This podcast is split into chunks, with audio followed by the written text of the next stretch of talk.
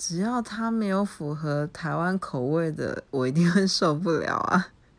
不过出国就是你一定会体验当地的美食文化，嗯，这个是难免的，一定会在一两天内就会受不了的。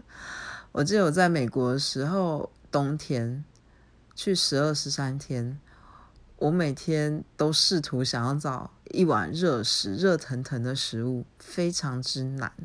它连汤都是温的。然后你想要唯一想要热腾腾的东西，就只有咖啡而已。然后面包啊，也都是冷的。我不知道为什么哎，就是你你可能只有泡泡面吧，我不知道。反正我觉得我去哪里，就是我很难吃到热热腾腾的食物，这是我的经验啦。希望大家去美国是冬天的时候要注意一下。